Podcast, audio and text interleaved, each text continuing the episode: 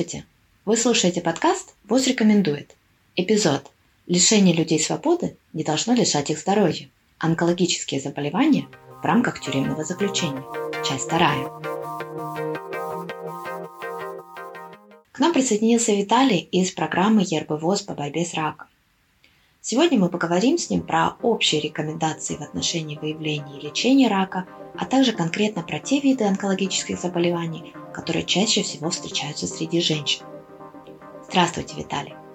Скажите, могли бы вы нам рассказать о последних рекомендациях по раннему выявлению рака шейки матки и рака груди. По поводу раннего выявления рака шейки матки и рака молочной железы, я хотел бы обратить внимание, что Всемирная организация ВОЗ запустила две глобальные инициативы. Глобальная инициатива по элиминации рака шейки матки и вторая глобальная инициатива, которая э, разрабатывается по ранней или быстрой диагностике рака молочной железы. В элиминации рака шейки матки большое внимание уделяется именно ранней диагностике, а именно скринингу рака шейки матки. Здесь нужно запомнить, э, в принципе, пожалуй, две основные цифры. Это 35 и 45. Это столько лет женщине, когда она должна быть протестировано минимум э, хотя бы э, на рак шейки матки. Конечно, все дальше зависит от ресурсов, в зависимости от страны, в зависимости от ресурсов, какой стране это, какой, какие ресурсы в стране есть, то э, вот это вот эм, период временной для диагностики на рак он может быть более частым. Но 35 и 45 – это основные так скажем, даты, которые нужно запомнить. И по раку э, молочной железы Всемирная организация здравоохранения ВОЗ, она не, мы не рекомендуем а, скрининг рака молочной железы в тех странах, в которых слабая система здравоохранения. Просто потому, что скрининг очень дорогой. А, что мы рекомендуем? Мы рекомендуем качественную э, раннюю диагностику. И мы также рекомендуем, что возраст для проведения скрининга, если, он, если его возможно проводить, он должен быть где-то в порядке 50-69 лет. А что такое качественная диагностика? Качественная ранняя диагностика – это значит ранняя диагностика, которая обеспечивает качество. Пардон, говорится за, за повтор. Э, но это означает, что простыми словами, не просто приходите, кто хочет, и как можно быстрее, а это имеется в виду, что э, эта система, она организована, организована не в смысле э, различного рода бумажных документов, выпущенных с призывом «приходите как можно быстрее, как можно чаще», а именно с системой, которая, которая обеспечивает организацию системы, которая позволяет индивидуальное приглашение женщин, обеспечение дальнейшего наблюдения если это наблюдение требуется, и обеспечение их как можно раннего лечения, если такое лечение требуется. Это способствует качеству.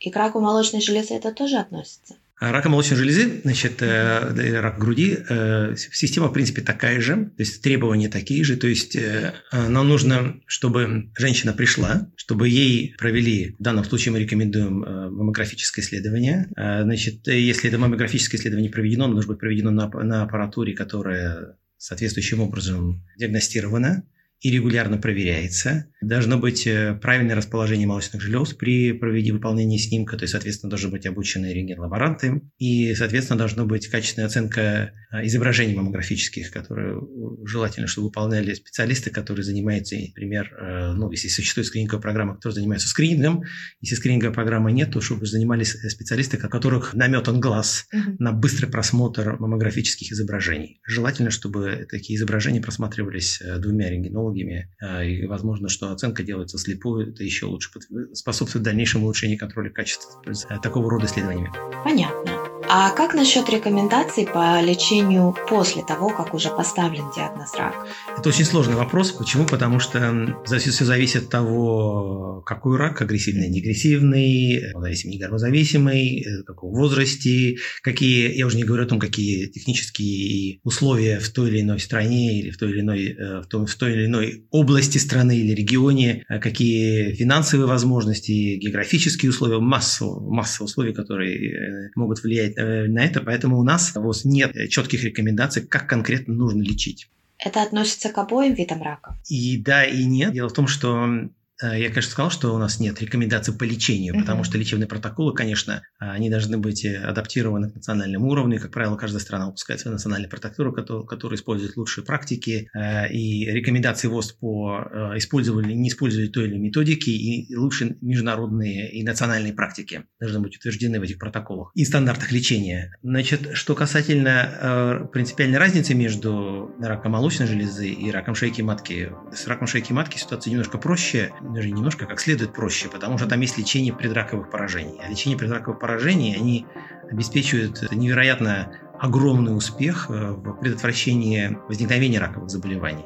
И здесь э, лечение предраковых поражений или поражений, которые подозрительны на то, что будет когда-то рак, да, в этом направлении достигнут огромный прогресс, есть э, достаточно большое количество оборудования, которое позволяет это делать, и самое главное, четкие рекомендации ВОЗ, что, как, когда делать. Поэтому они в свободном доступе, можно спокойно найти на Э, сайте, э, на нашем сайте и э, скачать. В том числе есть многие руководства есть на русском языке, поэтому я настоятельно рекомендую, особенно специалистам, обратить на них внимание. А что насчет профилактики рака шейки матки? При помощи вакцинации, например? Для профилактики рака шейки матки глобальной стратегии по элиминации рака шейки матки три постулата, которые важны. Это вакцинация. Как вы справедливо заметили, и вакцинировать нужно, чтобы достичь успеха, нужно вакцинировать до 90%, желательно девочек э, до возраста 15 лет. 70% качественный скрининг, Э, выполненные женщинам, как я сказал, уже в возрасте 35 лет, 45 лет. И 90% это лечебные мероприятия, качественные, выполненные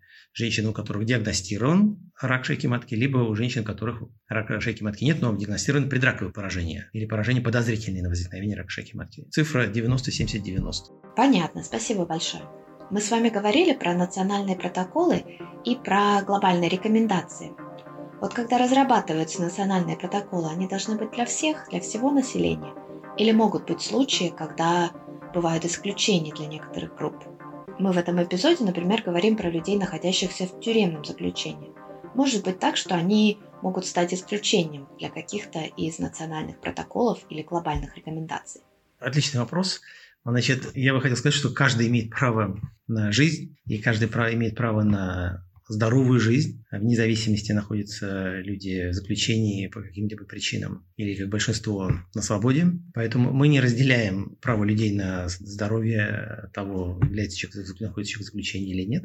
Надо единственное, что понимать, что, к сожалению, э, зачастую это получается, что среди людей, которые находятся э, в тюремном заключении, риски возникновения онкологических заболеваний выше по разным причинам. Э, например, в одном из исследований недавно Кованом утверждалось, что э, в одной из стран, не буду говорить, э, где именно количество случаев рака шейки матки среди заключенных в 4 раза выше, чем среди общего населения. Поэтому с точки зрения системы здравоохранения имеет смысл, наверное, просто более пристально относиться к той ситуации, что случаев онкологических заболеваний, которые приведут к запущению заболеваний и к более ранним смертельным исходам, они могут быть выше в пятиценарной системе, нежели чем среди общего здравоохранения. Поэтому э, наш совет был бы службам, которые занимаются этим, иметь это в виду, и применяя общие стандарты рекомендации, которые ВОЗ рекомендует для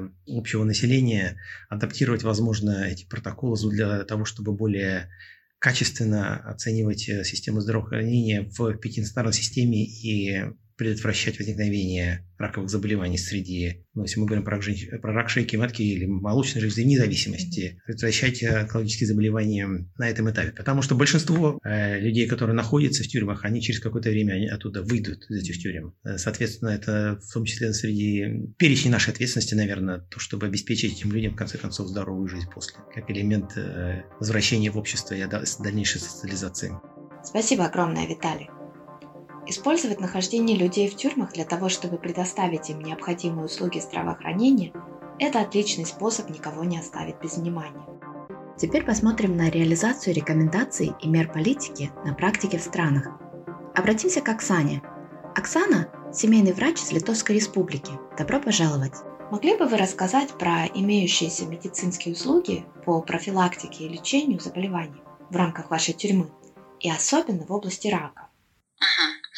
Э, профилактика до теперешнего времени, до недавнего времени, можно так сказать, mm-hmm. пока у нас не было договора с территориальными больничными кассами, и вопросы профилактики у нас практически были нулевые. То есть профилактику, э, такие исследования и анализы, как делаются вот э, везде, да, то есть в серии делаем мазок, э, чтобы установить рак шейки матки, или везем на обследование, делается маммография груди, мы этого не делали. То есть у нас не было договоров с больницами и с лабораториями, которые как бы работают с людьми, не лишенными свободы. И проблема была вот именно в профилактике. С прошлого года у нас есть договор с территориальными больничными кассами, и мы потихонечку, конечно, пока это небольшая скорость, так скажем, начинаем уже эти программы выполнять.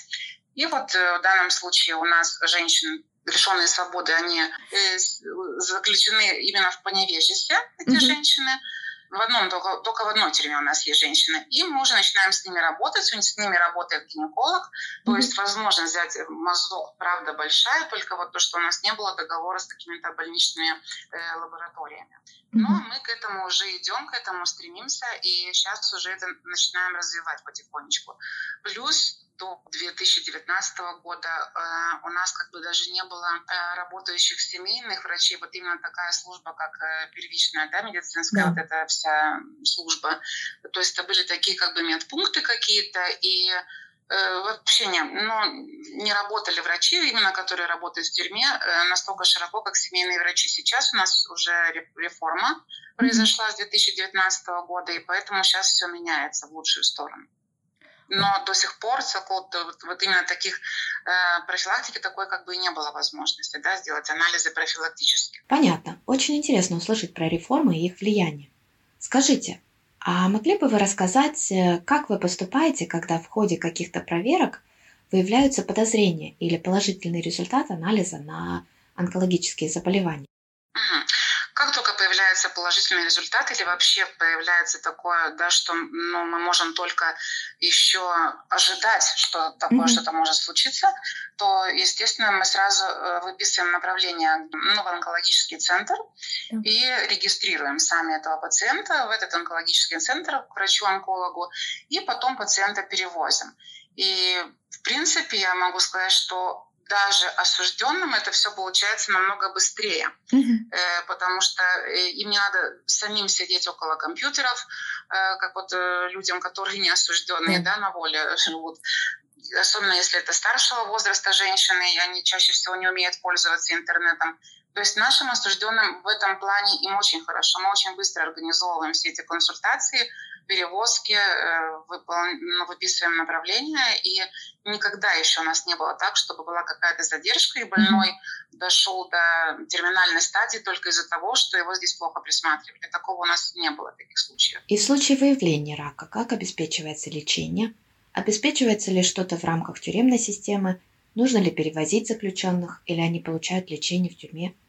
Нет, основное лечение они получают именно уже в больницах, mm-hmm. которые принадлежат той территории, да, где находится тюрьма. То есть если это Поневежец, как у нас женщины э, там именно ну, сидят в этой тюрьме в Поневежце, то они чаще всего, конечно, везутся в э, больницу основную Поневежеца города.